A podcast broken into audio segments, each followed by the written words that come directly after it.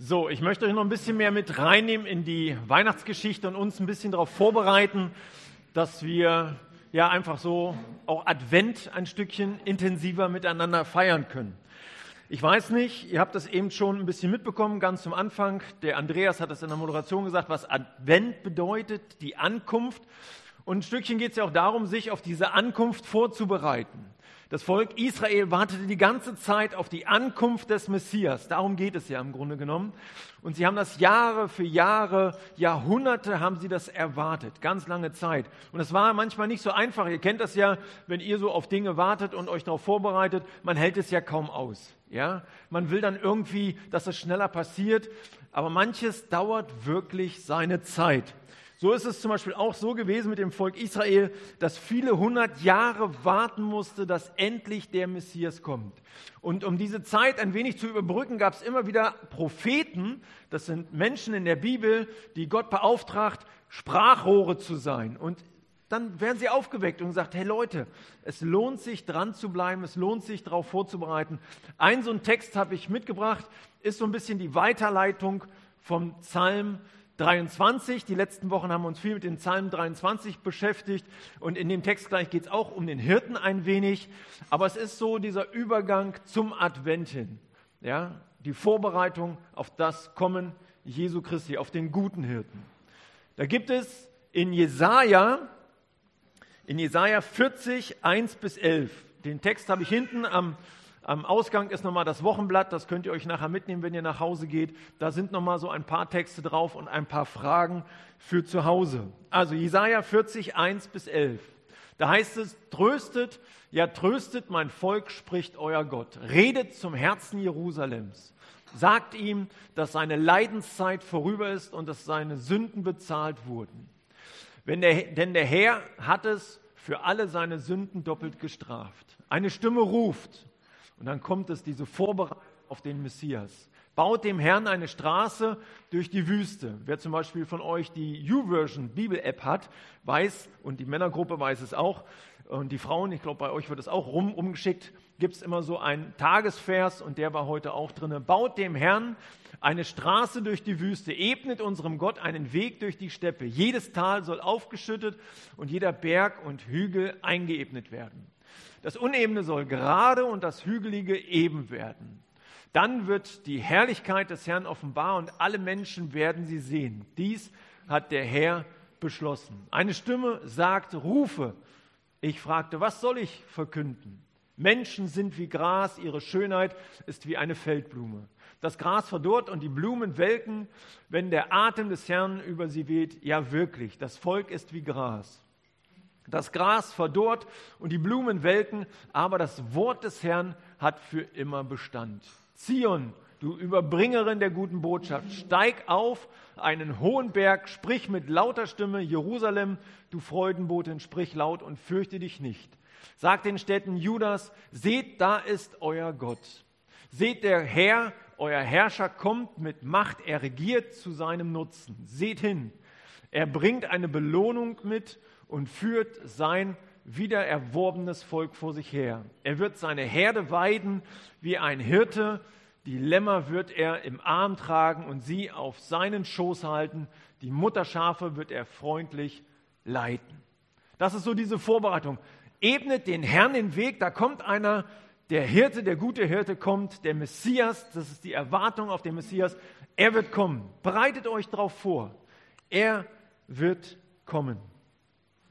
Weihnachten ist so eine Zeit, wo man manchmal so viel so zu tun hat und eigentlich, ich weiß nicht, wie es euch geht, manchmal immer so ein bisschen so die Erwartungen zurücksteckt. Kann denn noch was passieren? Kann Gott in meinem Leben noch irgendwas machen? Und man ist so ein bisschen vielleicht trostlos unterwegs zwischen Friday for Future und Black Friday und Cyber Monday und was es alles so gibt, ist so diese Hoffnung, dass wir noch mal mehr begreifen, worum es eigentlich wirklich im Leben geht. Und diese Suche, die vielleicht in dir drinne steckt, wenn du das noch nicht für dich auch so klar gemacht hast, diese Suche nach Gott, nach der Begegnung mit dem wahren Hirten, die hast du vielleicht zurückgedrängt oder sie ist eingeschlafen. Und Advent ist eine gute Zeit, um das wieder wach zu rufen. Und dieser Prophet hier, Jesaja, versucht eben das Volk zu trösten und sagt: Hey, habt wieder Hoffnung. Ergreift den Mut.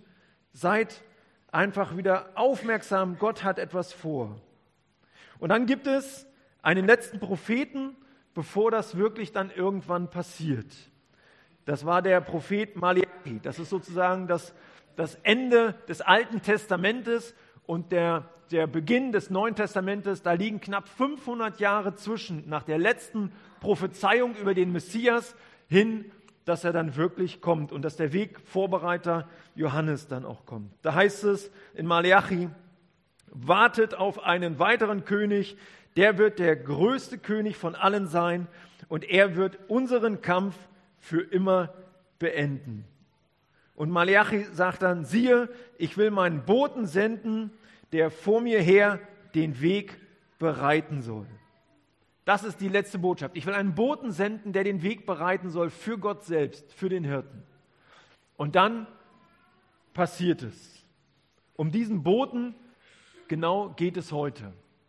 Es fängt aber an in einem Ort, ein Karem, ganz in der Nähe von Jerusalem. Da wohnt ein die, in die Tage gekommenes Ehepaar. Und zwar Zacharias und Elisabeth. Die waren fromme Leute. Fromm heißt so viel wie, die waren gläubig, die haben gebetet, die sind Gott gefolgt, die haben geglaubt, dass Gott wirklich mit ihnen unterwegs ist. Sie sind ihm begegnet auf eine besondere Art und Weise. Sie haben ihren Glauben nach außen hingetragen, nicht nur so als Religion, sondern das war wirklich eine Herzensgeschichte. Gläubige Menschen. Sie sind jetzt älter geworden und ein Makel scheint bei ihnen so zu sein. Sie haben die Schwierigkeit, sie haben kein Kind bekommen. Sie sind jetzt so alt, dass es auch eigentlich nicht mehr drin ist. Kinder kriegen ist für sie kein Thema mehr. Aber diese Trauer ist noch da. Diese Geschichte, Mensch, oh, ich hätte so gern, ich hätte so gern ein Kind. Und die haben bestimmt gebetet, die waren fromm, die haben gebetet zu Gott und gesagt, Gott, Gott, bitte, schenk uns doch ein Kind. Und zu allem Überfluss kam es ja noch dazu, dass all die Freunde und Bekannten, die vielleicht auch im gläubigen Elternhaus drumherum mit lebten, auch Freunde, die haben auch immer so rübergeschielt und gefragt, so Zacharias und Elisabeth, was ist eigentlich mit euch los? Warum straft euch Gott? Was habt ihr falsch gemacht? Ihr habt ja keine Kinder. Und keine Kinder zu bekommen war immer auch ein Zeichen, scheinbar so, da fehlt euch was, da fehlt euch der Segen Gottes, ihr seid wahrscheinlich nicht gesegnet. Und dieser Makel, der war die ganze Zeit dabei. Sie waren traurig. Sie waren auch, sie haben sich Sorgen gemacht. Und sie waren aber Leute, die mit ihren Sorgen und mit ihrer Traurigkeit zu Gott gekommen sind. Ich weiß nicht, wie es euch geht in dieser Weihnachtszeit, in der Adventzeit, was ihr so für Sorgen mit euch rumschleppt. Und die Frage, wo ihr das loswerdet, zu wem ihr das hinbringt. Elisabeth und Zacharias, die waren traurig über diese Situation, aber sie haben das zu Gott gebracht. Sie haben ihm das hingelegt und haben, sie, haben ihn darum gebeten, dass er doch ihre Situation ändern mag. Und trotzdem sind sie so alt jetzt geworden und merken, das Ding ist zu Ende. Gott hat unser Gebet an dem Punkt nicht so erhört, wie wir das gerne wollen. Und für mich ist so eine Klarheit auch an dem Punkt nochmal ein bisschen wichtig, so zu sagen. Manchmal ist es so, ich weiß nicht, wie es euch geht. Dir passiert was in deinem Leben und du denkst ganz schnell, ich habe irgendwas falsch gemacht. Ja, Gott straft mich vielleicht für irgendwas in meinem Leben, was ich gemacht habe. Aber ich will euch sagen, dass das definitiv nicht so einen Zusammenhang hat in deinem Leben. Dass das nicht so sein muss, dass du mit Dingen in deinem Leben zu kämpfen hast und dass das vielleicht eine Strafe Gottes für dein Leben ist. Sondern dass du echt äh, nicht davon ausgehen kannst, dass immer zu dem Segen Gottes, der in deinem Leben hundertprozentig dazugehört, der sichtbare Segen immer gleich mit dazugehört. Das heißt, die, die Christus folgen, denen dient zwar alles zum Besten, aber das heißt nicht, dass äußerlich immer alles super läuft und alles gut geht und die nur gesund sind und nur alles perfekt ist. Zacharias war Priester. Die Elisabeth kommt auch einer, aus einer Priesterfamilie raus, aber Zacharias, der war Priester, der durfte ab und zu zum Tempel nach Jerusalem laufen und durfte dort seinen Dienst machen. Und zwar gab es damals, der David hat das damit angefangen, hat die äh, Priester ordentlich eingeteilt, das sind ja die Nachkommen Aarons, und gab es 24 Priestergruppen. Und diese 24 Priestergruppen wurden so aufgeteilt, dass man zweimal im Jahr dran war mit einer Woche Dienst. In Jerusalem, im Tempel und dort so das Rauchopfer oder den Dienst im Tempel zu verrichten. Das heißt, zweimal im Jahr war Zacharias, Zacharias dran, nach Jerusalem zu ziehen, um dort ihm zu dienen. Und das kann man so sagen, ungefähr zwei Stunden Reise. Zacharias macht sich fertig, packt seine Sachen, weiß, er hat wieder eine Woche Dienst in Jerusalem. Und das Besondere bei diesem Dienst war diese Hoffnung, ich darf irgendwann mal ins Allerheiligste. Ich habe uns ein bisschen was aufgebaut, das soll das so ein bisschen symbolisieren. Die Situation war nämlich damals so, dass wenn du in den Tempel reingekommen bist, gab es im Tempelinneren das Allerheiligste. Und dann gab es einen Vorhang. Und durch diesen Vorhang durfte nur ein Priester pro Einsatz durch. Ja, das war immer was ganz, ganz Besonderes. Und bei den 24 Gruppen, wo ganz viele Priester mit dazugehörten, war es dir vergönnt, einmal in deinem Leben durch diesen Vorhang durchgehen zu dürfen, ins Allerheiligste, um den Räucheraltar, Gott sozusagen ein Rauchopfer darzubringen, was dann als Gebet auch so zu Gott steigt. Das war einmal in deinem Leben als Priester möglich. Es durften ja sowieso, ganz viele durften das überhaupt nicht, nur diese Priester allein durften dahin und von denen, wie gesagt, nur einer pro Situation, pro Gebetszeit. Jetzt war das so, Zacharias hat sich auf den Weg gemacht, geht zu diesem Dienst nach Jerusalem und dann auch das, du kommst dahin und triffst dich mit den Leuten und alle erzählen von der Familie und sagen, ey, wie geht's dir denn so, was läuft bei dir so, ja, und dann erzählen die von ihren Kindern und so. Und Zacharias hat immer wieder merkt, Mann, ich hätte so gern Kinder gehabt. Ich hätte so gern Kinder gehabt. Und er betet und er betet immer wieder zu Gott und hat so seine Wünsche und seine Sorgen und er wirft die alle bei Gott ab. Dann kommt der Älteste, der Priester, raus. Die ganzen Priester, die Priestergruppe steht da und jetzt kommt ein ganz wesentlicher, entscheidender Prozess.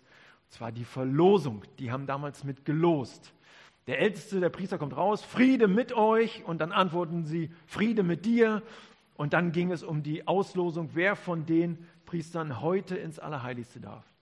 Und dann geht das so die Reihe nach und dann, ah, und dann siehst du die traurigen Gesichter und irgendwann kommen sie zu Zacharias. Und dann kriegt Zacharias, da, ich darf heute rein, ich darf heute rein. Oh, wenn ich zu Elisabeth nachher nach Hause komme und wenn ich dir das erzähle nach der Woche, das wird der Hammer, ich darf heute ins Allerheiligste. Das ist was so Besonderes.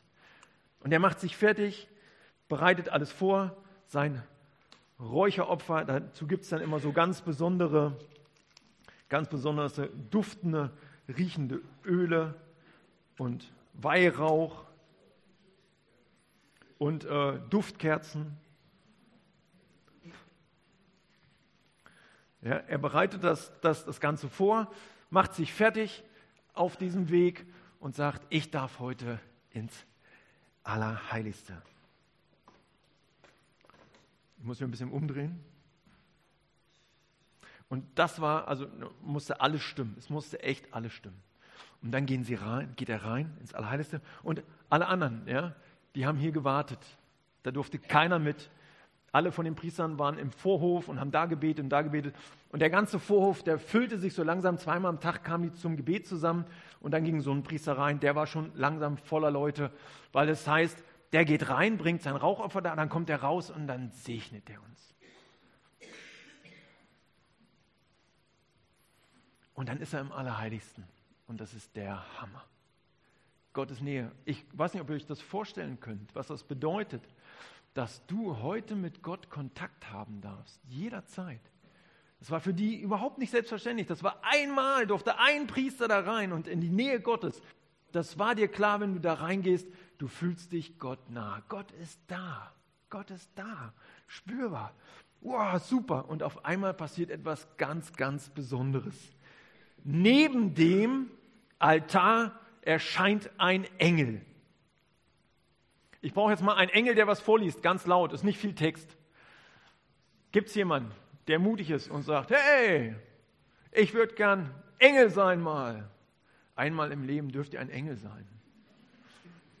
Willst du? Komm, du bleibst da hinten und einfach ganz laut schreien, den ersten Teil. Richtig, richtig laut schreien, brauchen wir kein Mikro.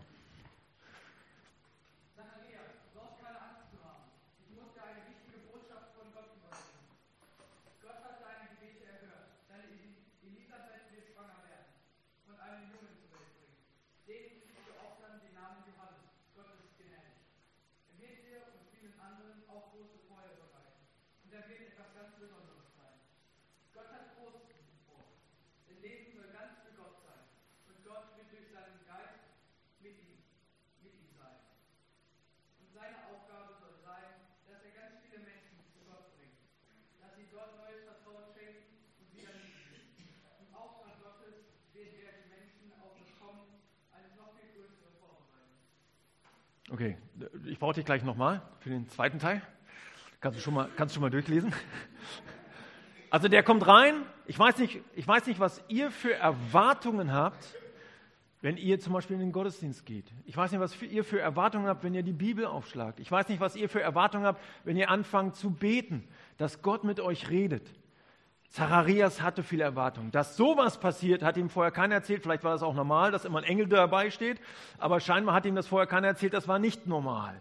Das war was Besonderes. Der Engel steht da und verkündigt ihm diese Botschaft und sagt, ey, du wirst mit deiner Frau zusammen, ihr werdet ein Kind kriegen. Und das wird der Bote sein, der Vorreiter, der den Weg ebnet für den König, nachher Jesus selber. Und Zacharias ist verwirrt. Ich denke, ihr werdet auch verwirrt. Und Zacharias, der schon so lange mit Gott unterwegs ist, er sagt, woran soll ich erkennen? Woher soll ich wissen, dass das stimmt, was du mir sagst? Ich bin alt und meine Frau ist auch alt. Und dann reicht es dem Engel, ja, der antwortet dann gleich drauf. Das sagst du gleich noch, warte. Ich habe bei der Stelle habe ich kurz überlegt, ey, wenn er schon so lange mit Gott unterwegs ist und ein Priester ist, der wirklich nah dran ist, jetzt ist er da und jetzt steht ein Engel vor ihm und der Engel sagt ihm das. Und er sagt so einen Satz wie, woher soll ich denn wissen, dass das stimmt? Ich weiß nicht, wie es euch geht. Stellt euch das mal vor, was das bedeutet. Woher soll ich, ja, das kann ja jeder sagen. Ja, das hat gerade der Engel Gottes gesagt, der da erschienen ist. Woher soll ich denn wissen, dass das stimmt? Manchmal sagt man, ich weiß nicht, ob, ob ihr das kennt, manchmal sagt man so Sachen, da sagt man hinterher, ich, Idiot, warum habe ich denn sowas gesagt, sowas Doofes? Das passt doch nun gar nicht. Das ist doch der Engel Gottes. Aber wisst ihr, manchmal ist es so, du bist so lange mit Jesus unterwegs, so lange mit Gott unterwegs, dass du selber schon gar nicht mehr so richtig daran glaubst, dass wirklich nochmal ein Wunder geschehen kann in deinem Leben. Dass du dir vorstellst, dass es in deiner Ehe nochmal richtig gut läuft dass es in deinen Beziehungen nochmal richtig gut läuft, dass ihr euch in Familien versöhnt, dass nochmal Gott vielleicht Heilung schenkt, wo man sich das vielleicht manchmal bei mir gar nicht mehr vorstellt. Oder dass Gott ganz neue Wege mit einem geht, dass er mir einen Job schenkt, wo ich dann dachte, den kriege ich nie. Dass er mit mir eine Zukunft vorhat und dass er mich mag ohne Ende und dass er weitergehen mit, will mit mir. Ja, ich glaube an Gott, aber kann Gott wirklich alles in meinem Leben? Kann Gott wirklich noch Wunder in meinem Leben vollbringen?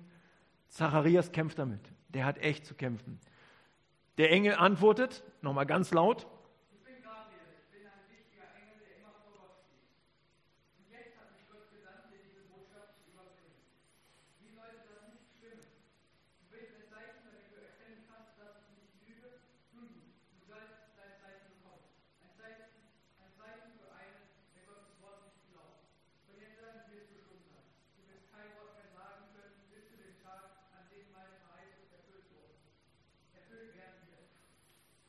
Genau, Dankeschön. Guter Engel. Ja, also der Engel sagt, okay, du willst ein Zeichen, du kriegst ein Zeichen. Also letztendlich hätte jetzt auch an der Stelle sein können, tja, Zacharias, Pech gehabt, nicht geglaubt, kannst nach Hause gehen. Elisabeth hätte sich bestimmt echt gefreut.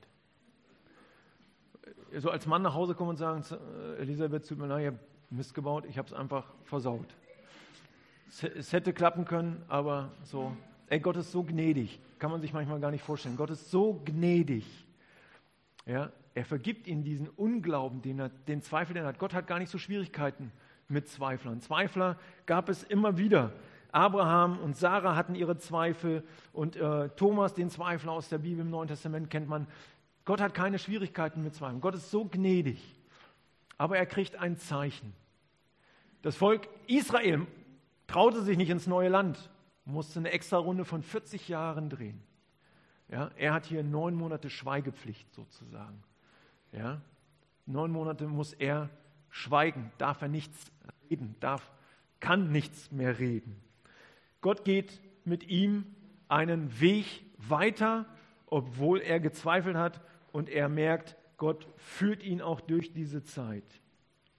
Jetzt ist es so, jetzt ist das alles passiert, der hat das mitbekommen, er merkt, er merkt vielleicht noch gar nicht unbedingt, dass doch, er wollte ja schon antworten, steht auch in der Bibel drin, aber er merkt, Stimme, die ist jetzt weg. Und jetzt, okay, draußen warten schon alle, die denken schon, was ist mit denen da drinnen mit passiert, was ist da los? Er bringt jetzt das Rauchopfer da und, und, und alle hoffen, dass jetzt endlich das passiert.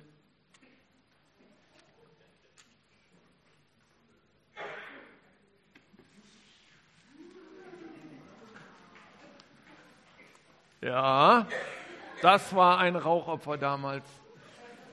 Ich habe es extra weggestellt von den Tannen. Ich dachte, das ist nicht so gut. Okay, Rauchopfer, da. Es ne, brennt alles, brennt alles. Das hört gleich wieder auf. Er kommt raus, ist wieder bei den Leuten und alle. Guck mal, das war schon. Er ist wieder bei den Leuten, ist da und alle warten jetzt auf den Segen. Und er kann nichts sagen. Und irgendwie macht er so, geht nach Hause, wie auch immer so man, ja, so, tschüss, tschüss, was auch immer passiert. Er kann den Segen nicht weitergeben und alle wissen, irgendwas ist passiert. Irgendwas ist passiert. Jetzt dient er diese Woche noch zu Ende, geht dann nach Hause zu äh, Elisabeth und irgendwie kann er es eher mit erklären. Und sie, ich vielleicht, Frauen spüren das ja, ja. Das kann man ja schon sagen, die wissen ja schon schneller Bescheid. Bevor der Mann manchmal Dinge weiß, weiß die Frau das schon lange. Na gut, aber ist auch egal. Auf jeden Fall wird den beiden das klar, ey, Gott schenkt uns ein Kind in unserem Alter. Es ist ein echtes Wunder. Gott tut, Gott tut ein Wunder unter uns. Und das Besondere ist, als er zu Hause ist, das, was er zum Ende hin macht, er fängt an, Gott zu loben und zu preisen. Er sagt, danke Herr. Und er prophezeit, ich habe euch das auf den äh, Zettel hinten drauf geschrieben, nochmal, dass ihr das nachlesen könnt, den Lobpreis des Zacharias. Und dank Gott für dieses Wunder, was er in seinem Leben tut. Leute, ich wünsche euch für Advent ein Wunder. Dass ihr ein ganz besonderes Wunder bei euch erlebt. Das, wo ihr vielleicht gar nicht mehr dran geglaubt habt, dass das passieren kann in eurem Leben, dass Gott euch das schenkt. Vielleicht hast du ein Gebetsanliegen, was du schon viele Jahre vor dich hertreibst. Und sagst, Gott, ich klage dir das. Ich bitte dich, dass du da was Neues machst in meinem Leben. Und du hast den Glauben schon verloren daran. Möchte ich dich herausfordern, neu wieder daran zu glauben, dass Gott etwas Gutes mit dir vorhat. In deinem Leben. Gott geht einen guten Weg mit dir und deinem Leben. Und Gott liebt dich ohne Ende und will dir nochmal neu zeigen, ich bin da. Ich bin für dich da. Und du darfst am Ende einfach nur Gott loben und preisen. Das wollen wir jetzt machen im Lobpreis hier. Wir werden ein paar Lieder zusammen singen, Gott zur Ehre und ihn damit auch so nochmal ganz neu sagen, Gott, ich möchte, dass du Raum hast in meinem Leben. Genießt die Zeit des Lobpreises und nachher trinken wir noch einen Kaffee zusammen.